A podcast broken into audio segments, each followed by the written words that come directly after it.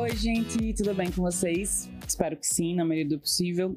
Eu sou Maria Silva e está começando mais um episódio do RPCast, o primeiro episódio de 2024. Tá bom, tá bom, eu sei, eu acho que eu demorei um pouquinho, né? Embora eu esteja praticando a frase de que nós nunca estamos atrasadas na nossa jornada, nós estamos no nosso tempo. Esse episódio é mais uma conversa aberta pra gente, e no caso, eu falando e eu espero que vocês escutando, sobre como eu espero que esse ano seja. Eu espero que esse ano seja é, cheio de resultados, mas que o primeiro e principal deles seja com a nossa saúde e com a nossa jornada mais justa. Eu dei até uma pausa dramática, mas se vocês estão me acompanhando nas redes sociais, vocês vêm percebendo o meu movimento em desacelerar, mesmo ainda muito acelerada. Não é parar, não é deixar de fazer coisas, é realmente focar naquilo que é importante. Eu venho tido uma rotina muito doida e muito conturbada desde que eu entrei na área de comunicação. Eu entrei em relações públicas querendo atuar na área de varejo, e varejo por si só já é uma área muito corrida, muito urgente, né? Muito para ontem, tudo.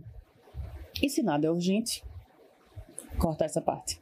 E se tudo é urgente, nada é urgente, não é mesmo? Então eu venho é, há alguns anos em um movimento de repensar realmente a minha rotina.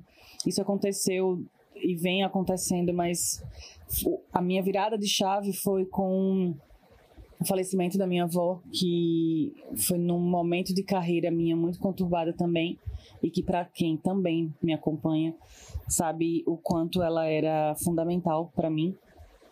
E, e o quanto a minha rotina caótica não permitiu que eu estivesse tão mais próxima dela, tão, tão mais presente no momento em que eu precisava estar. E isso me marcou muito e eu não quero que aconteça novamente.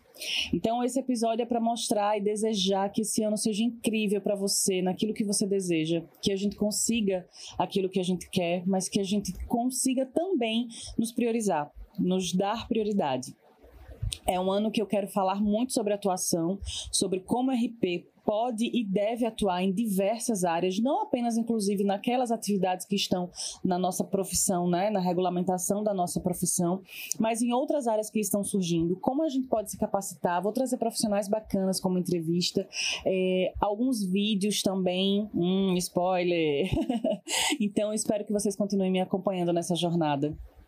Esse era um, um, episódio que eu estava planejando ser de outra forma, mas outra frase que eu quero praticar também, que eu recomendo para vocês aqui: feito é melhor que perfeito.